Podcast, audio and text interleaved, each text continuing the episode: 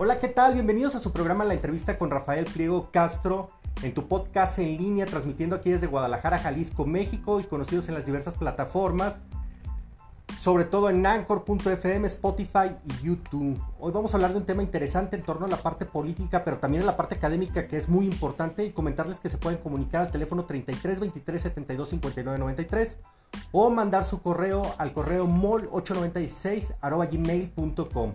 Recuerda que la liga directa de este podcast es anchor.fm diagonal Rafael medio pliego. Y bueno, sin más preámbulos, hoy tenemos un gran invitado, ese José Martín Orozco Almadés, quien ya teníamos tiempo de que queríamos hacerle una entrevista, queríamos este, platicar con él, porque ha habido mucha actividad aquí en Profesiones del Estado.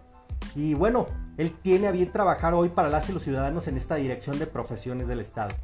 Martín Almadés, pues es nacido aquí en Guadalajara, es licenciado en Letras y en Administración, egresado en la maestría, en Literaturas, es becario en la Universidad de Pompeu Fraba, Barcelona, España, y ha publicado poesía, ensayo y corte histórico y político.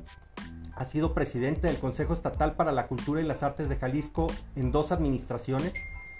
Funge como supervisor del Fondo de Cultura Económica y se desempeña como asesor en el gobierno de Tlajomulco. Fue secretario técnico en la Comisión Edilicia de Cultura del Ayuntamiento de Guadalajara y ha sido director de turismo en el gobierno de Guadalajara. Actualmente, pues, director de profesiones del Estado, al que le damos una bienvenida. Gracias por estar aquí en, tu programa La Entrevista. Y, este, pues, cuéntanos cómo nace la idea, primero que nada, en el corte político, cómo nace la idea de participar en el Partido Movimiento Ciudadano. Bueno, primero muchas gracias Rafa Pliego por la invitación, por permitirme este diálogo. Eh, mira, pues mi vida ha sido en lo profesional, se ha desarrollado en lo académico y fue así como me inicio en algunas actividades que tienen que ver con el sector político. Eh, básicamente compañeros de generación, la mayoría se va hacia los partidos y yo me inmiscuyo en cuestiones culturales pero luego eh, la vida nos vuelve a encontrar de manera diversa.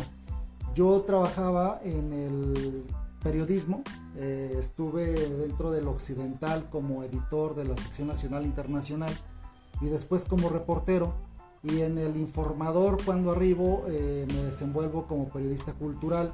Así es de que arribar al mundo político fue a través del servicio público, porque estando en el informador me incorporo a la administración de Ramírez Acuña como presidente del Consejo Estatal para la Cultura y las Artes. Mi ingreso a Movimiento Ciudadano se da por una invitación directa del maestro Enrique Ibarra Pedrosa, que estando yo colaborando en un proyecto político de mi amigo Salvador Caro, con una agrupación política llamada Nueva Política, donde él buscaba ser el candidato del entonces PRI a Guadalajara.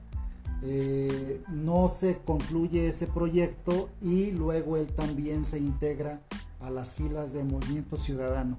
Mi ingreso fue a través de Ibarra y me incorporo a laborar en el año 2011 en el ayuntamiento de, perdón, de Tlajomulco, donde me toca eh, fungir como soporte técnico en el área de comunicación. Eso fue el inicio, el arranque de lo que eh, se convirtió en mi participación inicial en el movimiento ciudadano.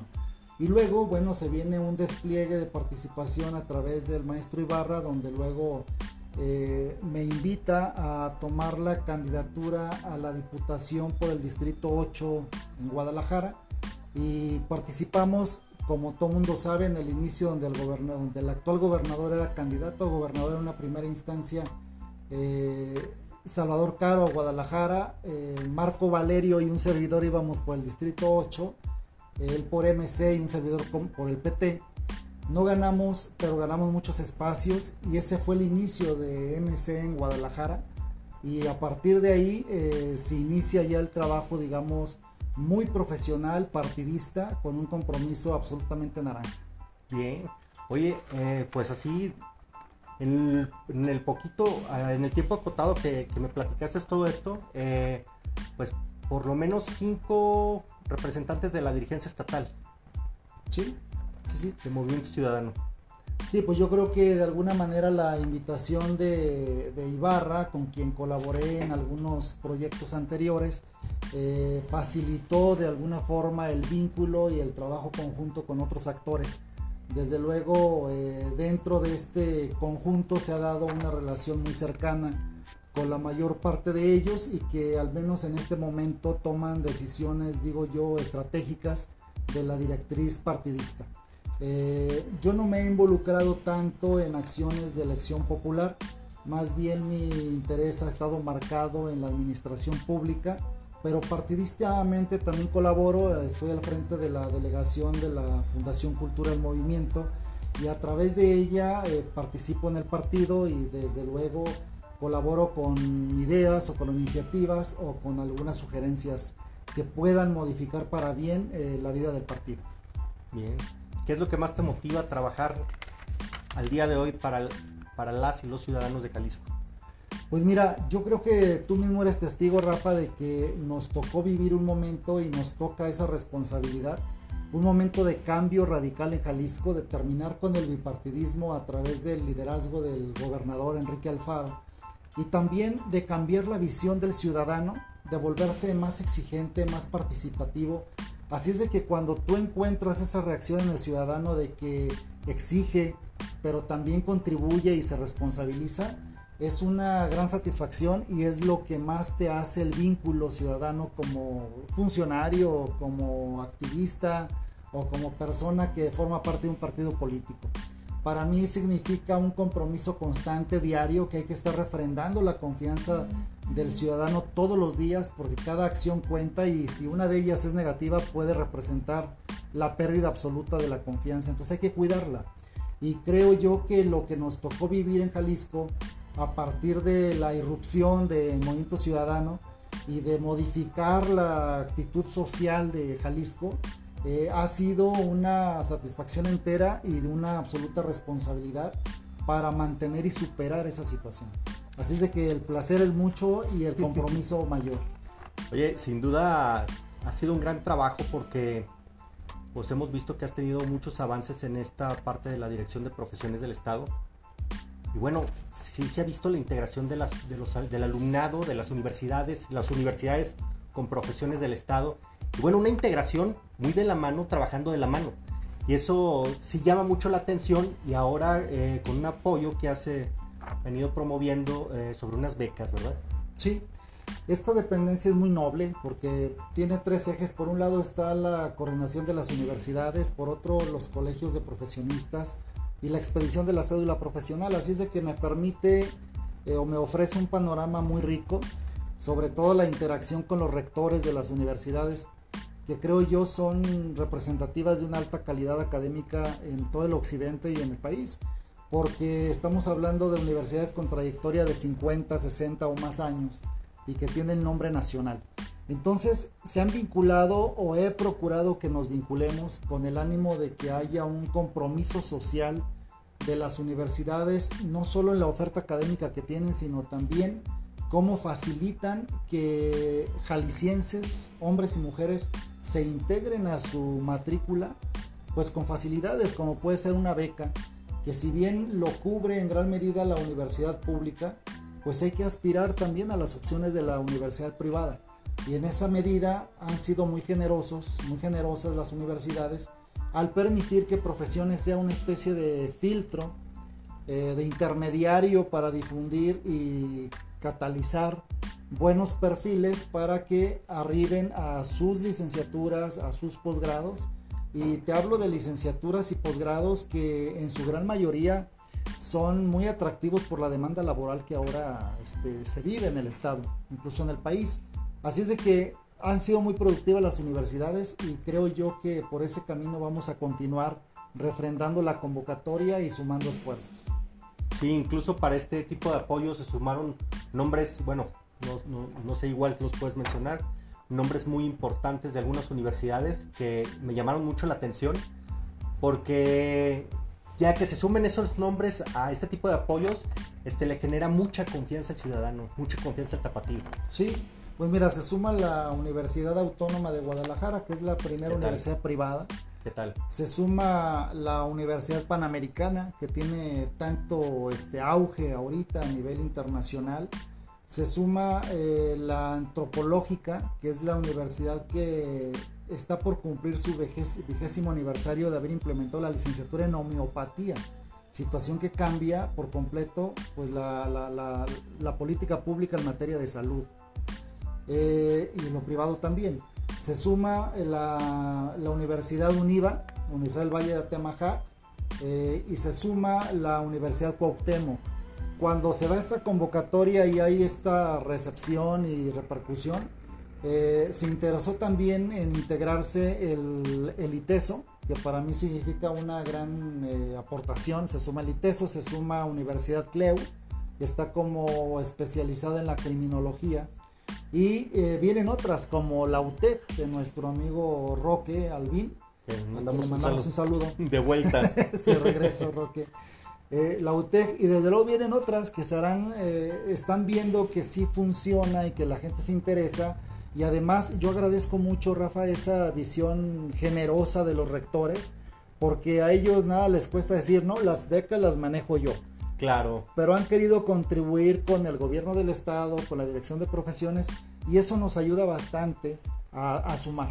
No, y que, y que tu trabajo está hablando por sí solo, ¿no? O sea, el trabajo que has venido haciendo, o sea, que la verdad reconozco, te conozco ya de hace mucho tiempo, y la verdad has sido una persona muy movida Ah, no, no mucha gente está en un lado y en otro este, buscando las oportunidades para los ciudadanos, que es como eh, el tema central, ¿no? Gracias. Eh, platícanos un poquito cuáles van a ser los avances en la dirección de profesiones a corto y mediano plazo.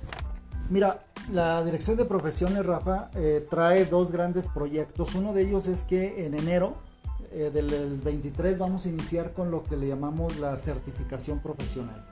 Es decir, un profesionista tiene su título, tiene su cédula y ahora tendrá que certificarse. ¿Cuál es la finalidad? El gobierno del estado lo que le quiere garantizar al ciudadano es que si una madre de familia decide contratar a un médico general, que ese médico le garantice eh, la excelencia en el servicio por el conocimiento y la pericia como profesionista. Entonces, la madre preocupada por la salud de sus hijos va a checar un padrón que el gobierno del estado le proporciona para seleccionar de toda la lista de médicos generales cuál es el que va a elegir para ir a consulta. Lo mismo con los abogados, lo mismo con los arquitectos, lo mismo con los ingenieros y los contadores. ¿Cuál es la razón? Garantizar al ciudadano la salud, su patrimonio financiero, por eso el contador, su patrimonio edificado, por eso entra el ingeniero, el arquitecto, y desde luego la libertad, por eso entra el abogado. Entonces, yo creo que es una gran aportación lo que traemos en profesiones concretando este proyecto, que hay que decirlo, no es nuevo, viene desde administraciones anteriores, pero hemos empujado para que se concrete y estamos por conseguirlo en enero del 23. Otra gran eh, aportación, eh, pues yo creo que es el compromiso social. Los colegios de profesionistas, Rafa, están, digamos, por ley obligados a ofertar el servicio social profesional. A diferencia del estudiantil, que viene el estudiantil y participa en algunas de las acciones, el profesional, pues son profesionistas hechos y derechos con un trabajo ya establecido, pero que ofrecen su tiempo, su capacidad para una acción en específico. Entonces hacemos brigadas de abogados para ofertar asesoría jurídica, asesoría médica, asesoría contable. Lo hacen de la mejor manera y creo yo que eso está a disposición también de cualquier presidente municipal, de cualquier diputado, de cualquier iniciativa privada, de cualquier ciudadano de una asociación civil que esté organizado y diga, quiero el apoyo de, de los profesionistas de esta área para llevármelos a tal lugar, están en su mejor disposición. Ese es un gran trabajo de la Dirección de Profesiones y particularmente de los profesionistas.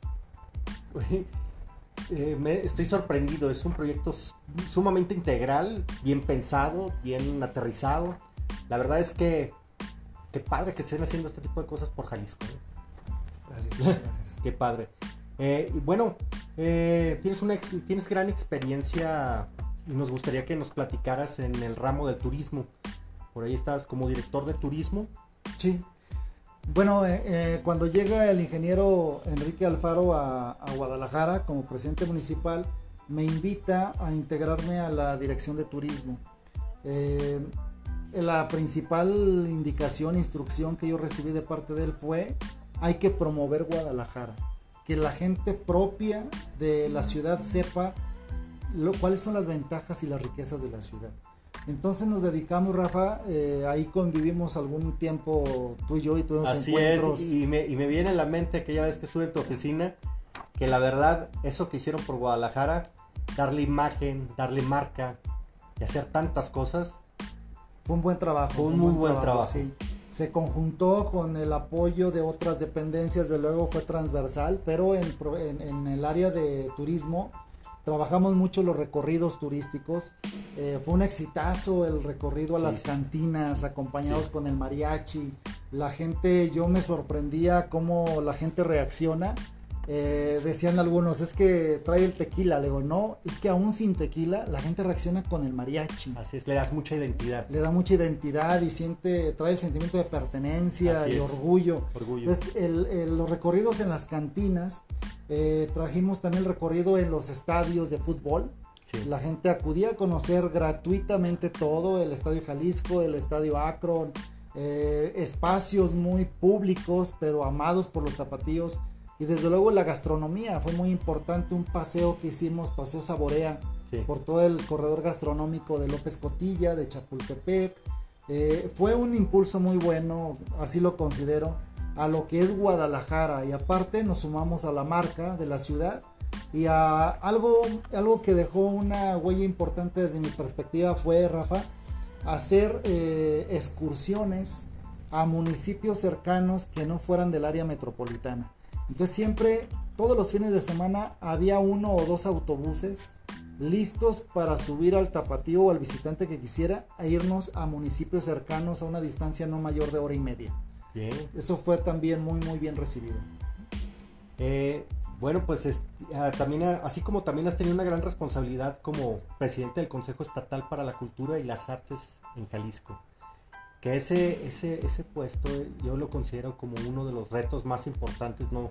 Bueno, te tocó a ti.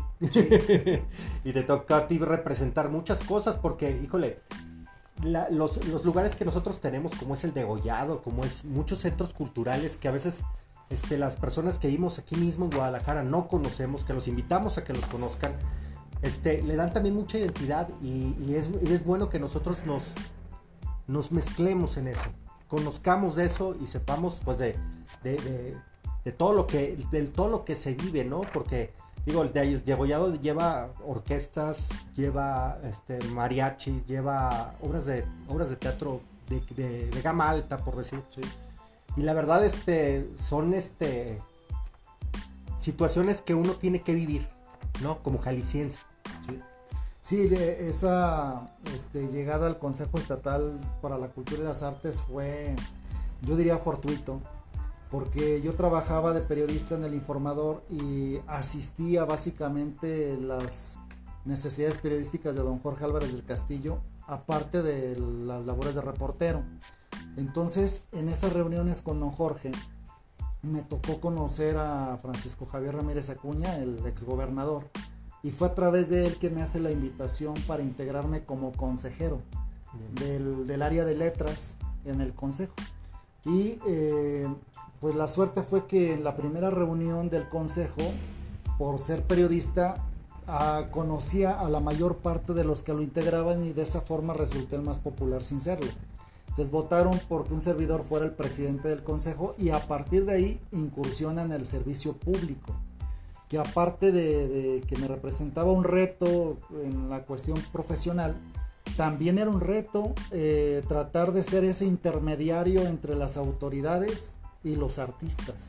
Ah, Entonces esa función es importante porque el artista siempre está demandando, está criticando, es incluso un ser antisistema, ¿no?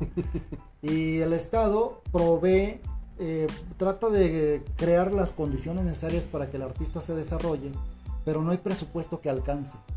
Y aparte hay un monto destinado para las becas. Ese es un área muy importante porque el artista puede desarrollar su proyecto cultural artístico a partir de un monto económico que recibe. Claro, siempre y cuando tengas la calidad y el criterio para ser seleccionado. Entonces fue un reto importante porque el mundo de la cultura en Jalisco yo creo que es de los más vivos, de los más exigentes y también de los más productivos del país. Tenemos los mejores nombres en literatura, en pintura, en música y eso no deja de ser un tesoro que tenemos y nos sentimos orgullosos de ello. Y fue doble reto el incursionar en el servicio público por primera vez y la segunda pues en un terreno yo diría inhóspito, ¿no? Pero muy satisfactorio esta parte de toda esta experiencia que, llevas a, través de todas las direcciones, puestos que has tenido, este, no te lleva ahora que estás aquí en profesiones a tropicalizar todo eso, traerte toda esta experiencia aquí y entonces hacer, eh, querer hacer eh, con más ganas y con más ímpetu y con más ganas de ayudar al ciudadano, el boom. Pues yo creo que sí. Te pega a ti como persona. Me pega como persona. Ayudar al ciudadano. Claro, claro, es una parte muy sensible de, en mi familia eh, quizás se lo tomaban a broma, pero mira, yo cuando era niño, yo quería ser azafato. Ándale. y luego después de eso quería ser mesero. Es decir, descubrí después que, mi gran pasión es servir al otro. Y el servicio público me ha dado eso, me ha dado una gran satisfacción porque es un trabajo eh, que te da mucha alegría sentir que el otro consigue avanzar gracias a lo que tú hiciste. Pero lo que tú hiciste es tu trabajo. Entonces es una doble eh, representación. Y doble satisfacción porque lo estás haciendo bien. Claro. Y además se beneficia, ¿no? Se beneficia y contribuyes a la sociedad. Así es de que, claro que lo traigo y lo quiero desarrollar y yo creo que estoy en el momento más importante en el que traes una experiencia considerable y una edad o biológicamente todavía traes energía para dar todo. Entonces es un momento clave para mí. No, y el conocimiento que traes, ¿no? Al interior del Estado, la verdad es que pues ya tienes una visión más amplia, ¿no? Sí. políticamente, estructuralmente de todo el sistema de gobierno. Y pues ya, ya, como lo habíamos comentado, como el tipo de apoyo que están dando, que es muy integral, ya puedes aterrizar proyectos más, más en serio. Así es. ¿No? Vamos a pasar a otro tipo de preguntas vamos a relajarnos un poquito para conocer al político. Siempre me gusta poner esta sección porque este, hay políticos que quieren trabajar por la gente y a eso se dedican y encuentran el gusto de trabajar por las y los ciudadanos de, de Jalisco, por las y los ciudadanos de Zapopan, de Guadalajara, de cualquier municipio de la zona metropolitana. ¿Qué te gusta comer? Fíjate que a mí me gusta mucho la comida casera. Cuando como en la calle como el día de hoy busco fondas que me ofrezcan, no sé, unas albóndigas, una carne asada, unos frijolitos. Soy muy tapatío en ese sentido. ¿Te gusta incentivar el comercio local? Me gusta incentivarlo porque lo he vivido en carne propia con familia que emprende situaciones eh, de comida o de venta de cualquier artículo y yo creo que la solidaridad entre los ciudadanos es importante para que eso florezca. Eh, me comprometo también con el vecino, ¿no? Que tiene algún negocio que inicia. Así es de que eso me parece y lo veo reflejado en las fondas, en las pequeñas eh, locales de comida, que es la principal necesidad alrededor de las oficinas. Y me gusta la comida casera, así es de que contribuyo y soy feliz en el estómago. ¿Y qué es lo que más te gusta comer? Me gusta mucho todo tipo de sopa, sopa pasta. Quizá hay una comida que hace mi madre que le llamamos en casa picadillo, que es una especie ah, de caldo de, carne molida. Sí. Esa es la comida favorita hecha por mi mamá. ¿Con mole o sin mole? Es sin mole.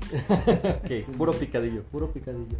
¿Qué es lo más importante para ti en este momento? ¿Qué es lo que más te llega, lo que sientes así que pues mira, te lo dividiría en dos partes. La primera es la familiar. Yo estoy viviendo una etapa muy intensa, muy satisfactoria eh, por tener dos hijas, dos niñas, una de 8 y otra de 4. Y la verdad es que trato de equilibrar mi vida eh, laboral con la familiar. Entonces le doy mucha importancia a llevar a mis hijas a la escuela y recogerlas y distribuir los tiempos. Entonces lo que más me apasiona es la vida de papá es una experiencia enorme teniendo hijas y la vivo en su plenitud. Y la otra, pues en la laboral, yo me entrego totalmente a mi trabajo y dicen que es un error llevarte trabajo a la casa. No me llevo documentos, pero todo el tiempo está mi cabeza en el trabajo. Entonces, eh, esas son mis dos pasiones.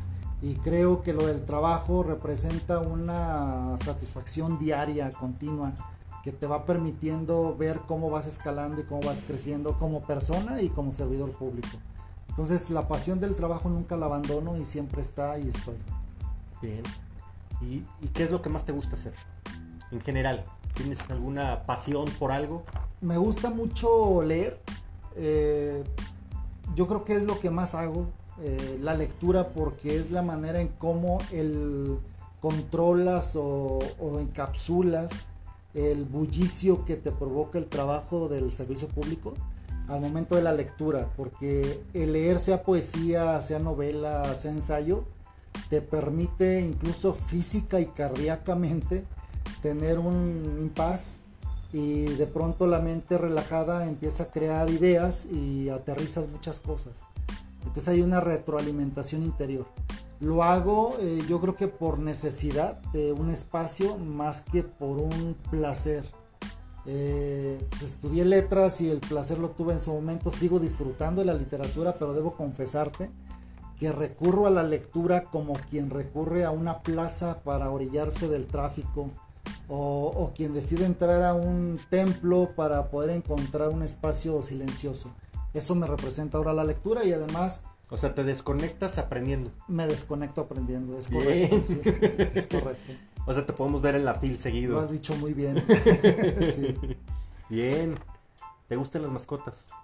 Me gustan las mascotas, sobre todo los perros. Yo de niño tuve muchos perros. Bueno, hasta los 12 años. Eh, curiosamente los gatos no. Mm. Pero los perros sí, yo amo los perros. El problema que tengo ahora del, por el que no los disfruto es que me da mucha tristeza cuando veo incluso a vecinos que tienen perros pero el perro aúlla todo el día porque está deprimido por no tener tiempo que ofrecerle. Entonces yo salgo muy temprano de tu casa. Gracias. 6 eh, de la mañana, seis y media y regreso 9 de la noche o nueve y media de la noche. Entonces eso provoca que yo no podría tener tiempo de atender una mascota y en la oficina no lo permiten. ¿Te gusta la bicicleta? Me gusta la bicicleta, me gusta la bicicleta. Yo suelo ah, vivir lejos de mis oficinas o de mis lugares de trabajo porque me gusta el placer de salirme del periférico, salirme del bullicio, entonces vivo lejos. Ah, Por esa razón no ando en bicicleta, me gusta la bicicleta en zona rural. Ah, bien. Entonces, además traigo esa formación de que nací en el centro de Guadalajara, pero me crié en una zona rural. Entonces yo aprecio la bicicleta como una parte natural del entorno donde me desarrollé. ¿Podemos saber dónde? Sí, cómo no. En Santa Lucía, hacia Tezistán. Ah, muy bien. Distrito 6. El distrito 6, es correcto. Santa Lucía, Tezistán. Qué bonita zona, ¿eh? A mí me gusta mucho todo lo que es el Valle de Tezistán, es hermosísimo. Lamentablemente se perdió todo el área del sembradío que existía y ahora ya está totalmente fraccionado. Pero en cuanto a clima y el tipo de personas, sigue siendo una zona rural. sí. Y yo, yo soy feliz ahí. que después hay que invitar a la gente a la feria del elote, ¿no? Ah, claro. Que vayan. Un exitazo. un exitazo y ya por ahí en la delegación también ponen algunas bandas. Bueno, y em, ¿cuál es tu música favorita? Pues mira, a mí me encanta la música clásica, me, relaja, la disfruto, me, me, excita en el mejor sentido del término. Eh, pero también, pues, no sé, el, rock, eh, o me gusta más que hablar en generalidades como... Rock en inglés, rock en español. Rock en inglés, como, sí, Queen, Queen es prácticamente una guía... es más rockerón. A la que nunca se, se, desvía el gusto por él, sí. sí. Oye, pues, ¿y qué comida típica te gusta más? Típica jalisciense. Sí, sí. Bueno, la, yo lo hago casi todos los días aquí en la esquina. Hay un restaurante y es la carne en su jugo. Ah, si quieres hablar de tapatío, es carne en su jugo. Y es una de las comidas que más me enloquecen, literalmente. Bien. ¿Tienes alguna eh, alguna pasión por, por, algo en específico, como, como decir, este algún juego didáctico o algo que tenga que ver con la motricidad? No, la, motricidad yo creo que lo que más practico No, no, no, no tengo ninguna. No. No, lo que más practiqué no tiene que ver con la motricidad, sino con el coleccionismo. Lo hice hace un tiempo. Coleccionismo. y- sí, lo hice hace un tiempo y acabé dejándolo. Rompecabezas, Este- eh, algunos eh, monos o figuras de colección. No, coleccionaba autos. Autos chiquitos. Sí, autos chiquitos. Ah, órale. Sí. Muy bien. Esta parte es bien importante y nos gusta abordarla porque se ve la imagen de las personas que están atrás de los escritorios, que muchas de las veces no los vemos, no sabemos quiénes son. Pero mira, qué parte tan humana, qué parte tan allegada al ciudadano. Esa sería la manera, la verdadera manera de pensar de los que están gobernando. La verdad es que la situación política se está transformando y las personas que están en los eh, altos niveles están también, también queriendo pensar diferente para este, acercarse más y ser más empáticos con la ciudadanía, ¿verdad? Así es. Es el compromiso desde Jalisco y que ha dado un resultado satisfactorio y ahí está la evidencia en el último periodo electoral, ¿no?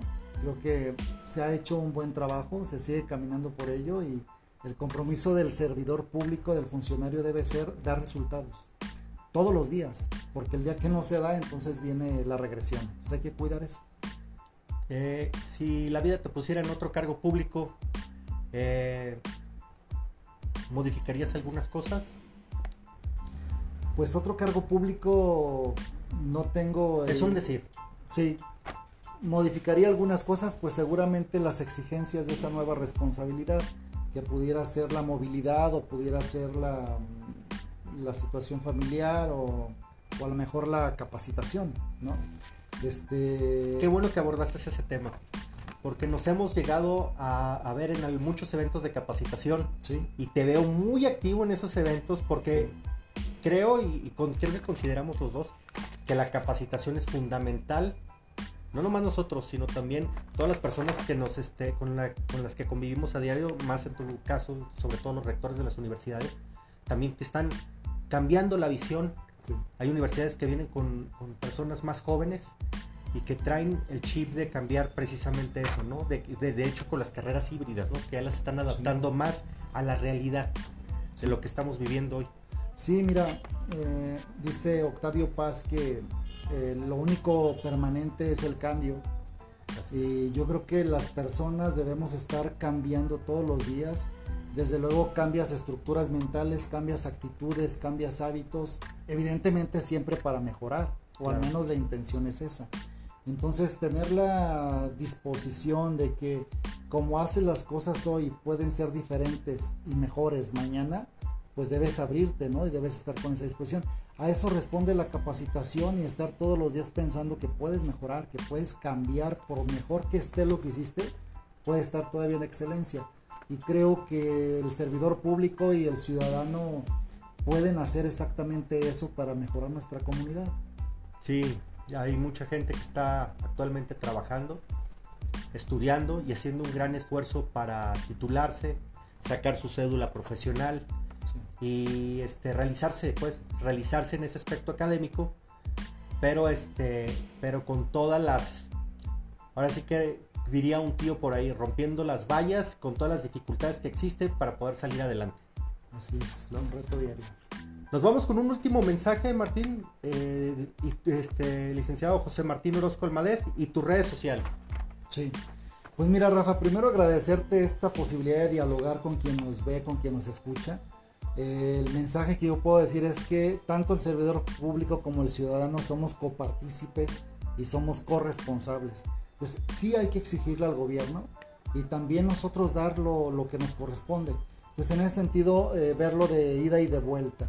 Eh, mis redes sociales estamos en Facebook eh, como Martín Almades, en Instagram, en Twitter, eh, son las que manejo regularmente y ahí anunciamos lo que hacemos en profesiones, las oportunidades para las becas en las universidades, lo que hacemos en la actualización, capacitación profesional y todo lo que podamos ser útiles como gobierno, estoy a sus órdenes. ¿Cómo estás en, Suelo- en Twitter, perdón? en Twitter como Almades Martín. ¿En las, en las Ah, tres redes? En las tres redes. Ah, Eh, también Instagram. eh, perdón, en Facebook Martín Almades, en Twitter Almades Martín, en Instagram Martín Almades. Ah, bien. Sí, es sencillo de localizar.